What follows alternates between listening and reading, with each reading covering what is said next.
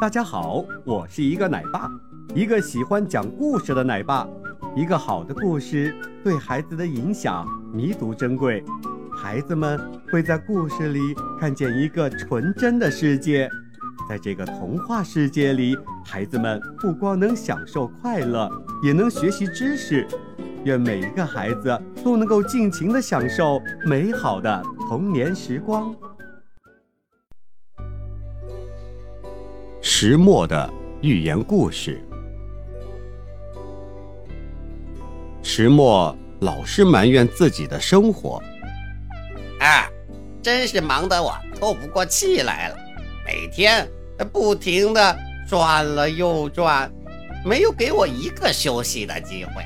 这样的生活又乏味又单调，真会压死人的。我再也不愿意过下去了。石墨嘟着嘴，仿佛对谁都生着很大的气。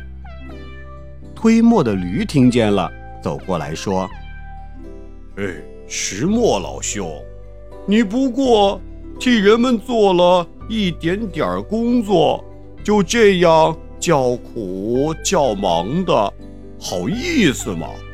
来吧，开始工作吧。石墨说：“什么？你这个折磨鬼，又来逼我工作了吗？